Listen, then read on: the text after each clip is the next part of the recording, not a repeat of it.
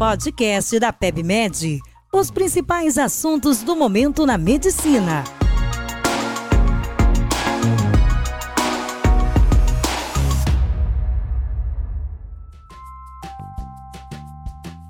Olá, sejam bem-vindos e bem-vindas a mais um podcast da PebMed. Eu sou Felipe Mesquita, médico graduado pela Universidade Federal de Juiz de Fora, especialista em hematologia e hemoterapia com residência médica pela UFMG e título de especialista pela Associação Brasileira de Hematologia e Hemoterapia. Hoje iremos discutir sobre neutropenia febril, a abordagem de um expert brasileiro no assunto.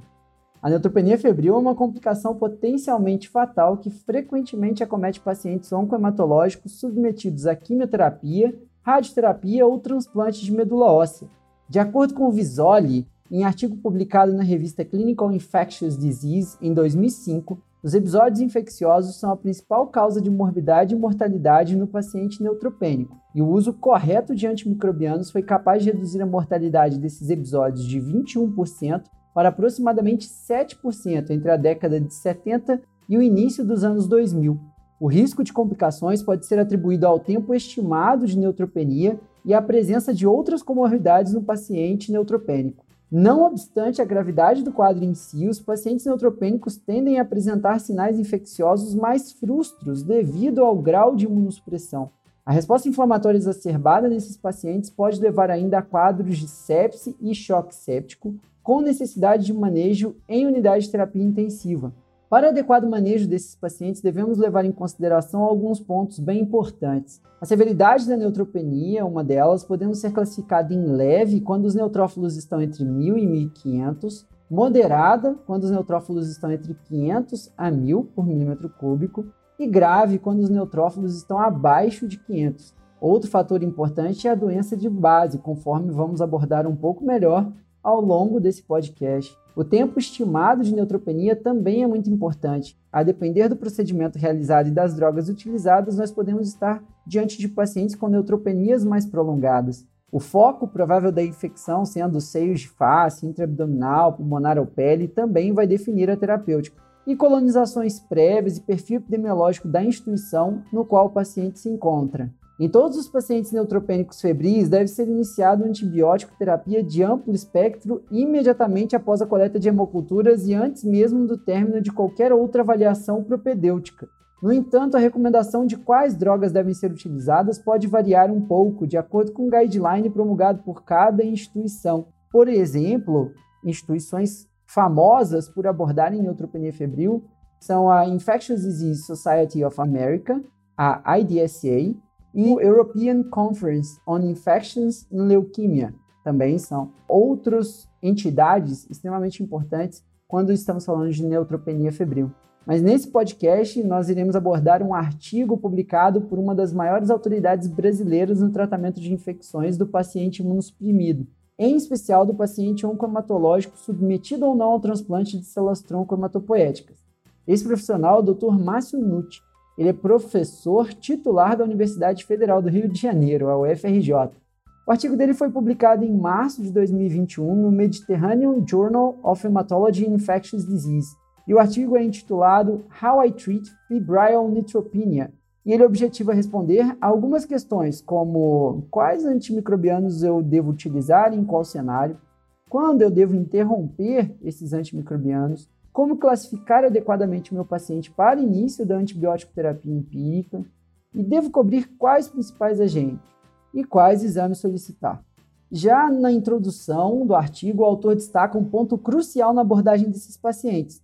É de grande importância que o manejo da neutropenia febril esteja orientada à microbiota hospitalar do local em que se atua ou dos germes adquiridos na comunidade. A aplicação aqui entre aspas cega dos protocolos internacionais não levando em conta essa epidemiologia, pode levar ao uso inadequado de antimicrobianos. A abordagem inicial clássica consiste na adição de drogas antimicrobianas, levando em consideração somente a manutenção do quadro de febre. Geralmente inicia-se com um beta-lactâmico de amplo espectro, em geral cefepime, e adiciona-se então, devido somente à persistência da febre, um glicopeptídeo, que em geral é a vancomicina. Posteriormente, caso esse aumento da temperatura basal persista, é de praxe aumentar o espectro para gram-negativos resistentes, anaeróbios e, por fim, até fungos. Tal estratégia geralmente obtém sucesso, mantendo o paciente vivo, porém às custas de desenvolvimento de resistência a múltiplas drogas, toxicidade e eventos adversos. O autor propõe, então, uma abordagem alternativa, com vistas à manutenção da resposta, porém reduzindo efeitos adversos, pressão de seleção dos micro-organismos e menores custos. Tal abordagem privilegia um relacionamento próximo ao time de controle de infecções do hospital, a CCIH, fazendo levantamentos sobre os agentes patológicos mais prevalentes e sendo mais incisivo no diagnóstico correto da infecção, levando em consideração o sítio primário, o status da doença e do paciente, os riscos envolvendo infecções multimicrobianas e fúngicas. Quando estamos diante de um paciente que apresenta o seu primeiro episódio de neutropenia febril, devemos estar atentos a sintomas sutis devido ao grau da imunossupressão, conforme mencionado anteriormente. Assim, o médico deve estar bem atento a sinais e sintomas localizatórios, como dor, eritema e febre. Raramente esses pacientes fazem pus. Os principais sítios costumam ser pele, pulmão, gastrointestinal e perianal. Aqui, a história clínica, o exame físico e os exames de imagem devem ser guiados de acordo com a suspeita.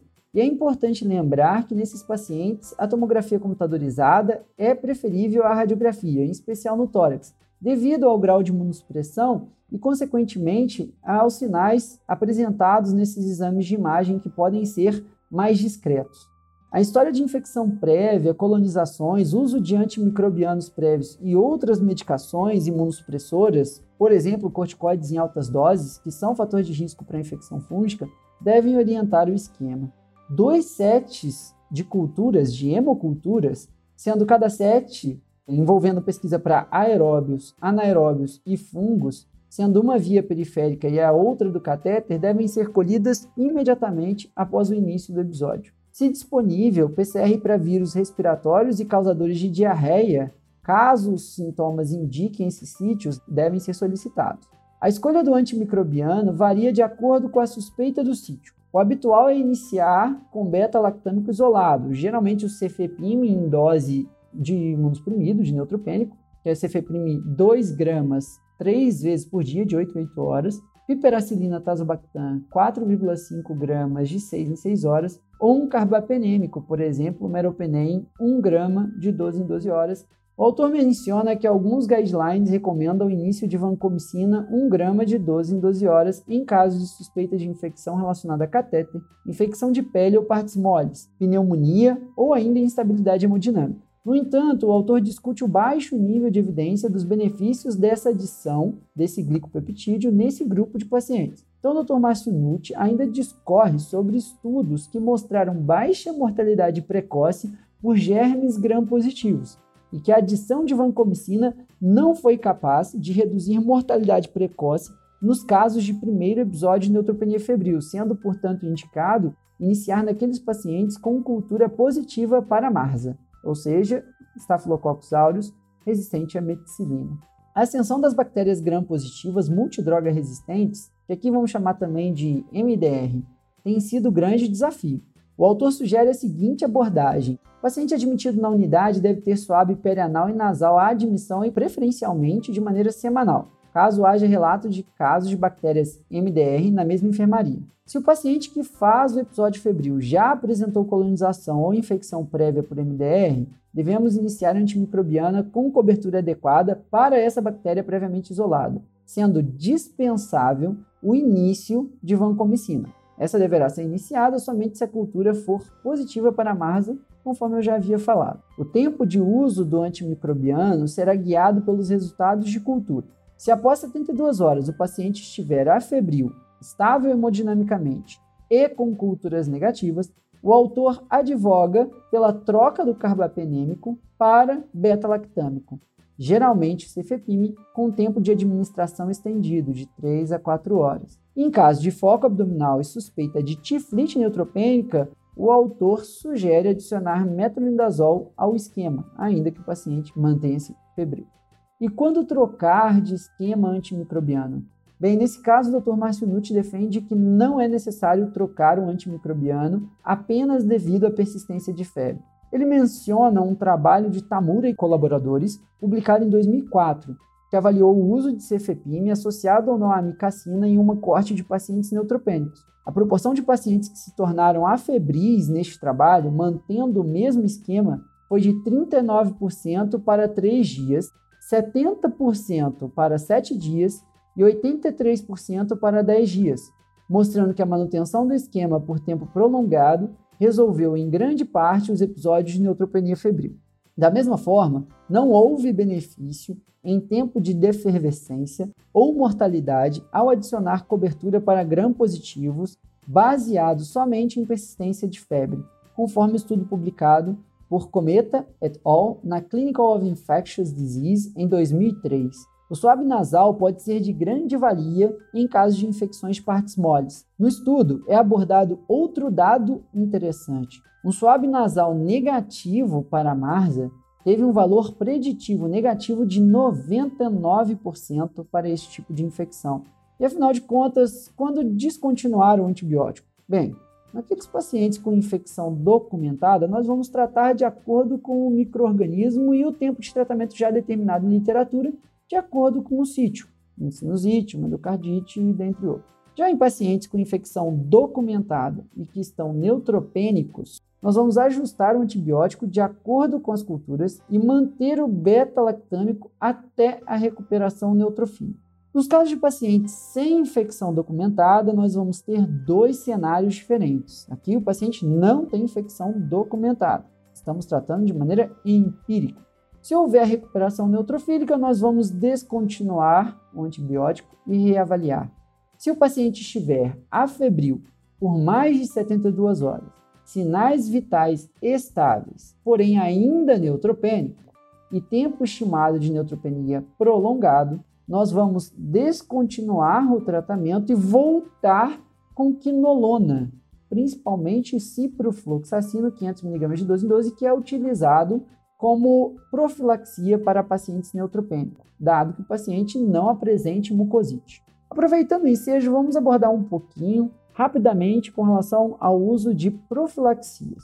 Com relação ao uso dessas quinolonas profiláticas, o Dr. Márcio Nucci discorre sobre as preocupações levantadas pelo ESIL, que é o European Conference of Infection and Leukemia, quanto à pressão de seleção de agentes multiresistentes. Refere que houve falha em demonstrar um aumento nessa métrica quando estudos randomizados e até meta-análises são avaliados. Dessa forma, o Dr. Nucci recomenda profilaxia com ciprofloxacino, 500mg de 12 12, em pacientes submetidos a TMO, transplante de medula óssea autólogo e halogênico, desde o condicionamento até a pega medular ou episódio de neutropenia, indução e consolidação de leucemia mieloide aguda, e indução de remissão em leucemia linfoblástica aguda. Importante notar que, em casos de leucoses agudas que se apresentam febris ao diagnóstico, o autor advoga, já de imediato, abordar como possível quadro de infecção devido à gravidade, podendo retroceder na sua conduta caso haja sinais de febre associada à neoplasia.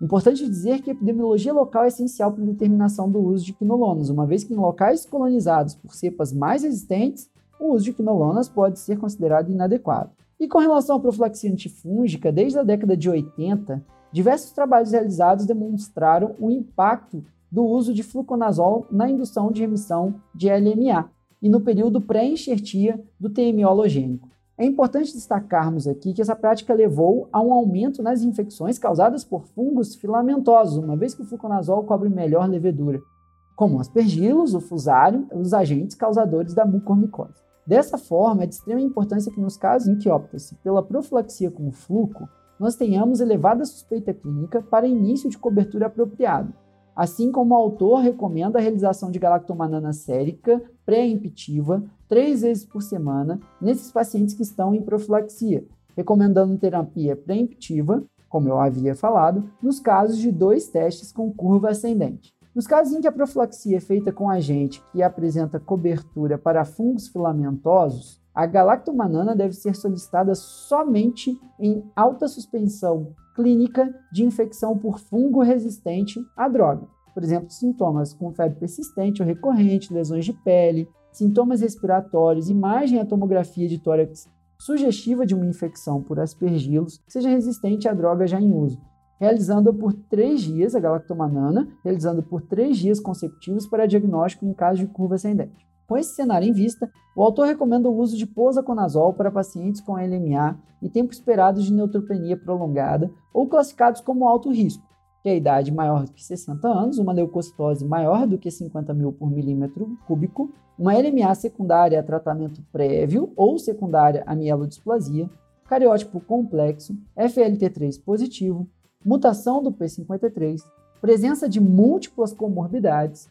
ausência de filtro EPA no local do tratamento ou obras nos arredores que cercam o paciente. No caso de termio halogênico, o uso do condicionamento mieloablativo, fonte de cordão, transplante de doença ativa, doador não aparentado ou com mismatch, assim como fatores relacionados ao ambiente, são levados também em conta para a definição da profilaxia. Em pacientes que estão em uso das novas drogas como venetoclax, midostaurina, glasdegib ou ivosidenib, o autor advoga pelo uso de equinocandinas em pacientes de alto risco para aspergilose pulmonar invasiva devido às interações do posaconazol ou do voriconazol. Não devemos dar, então, derivados azólicos que metabolizam CYP3A4, como o posaco e o vórico, nesses casos. Muito obrigado pela participação de todos. Espero que tenham gostado do episódio de hoje. Fiquem atentos às novidades do portal PebMed. Aproveite e assine nosso canal no Spotify. Um abraço e até a próxima!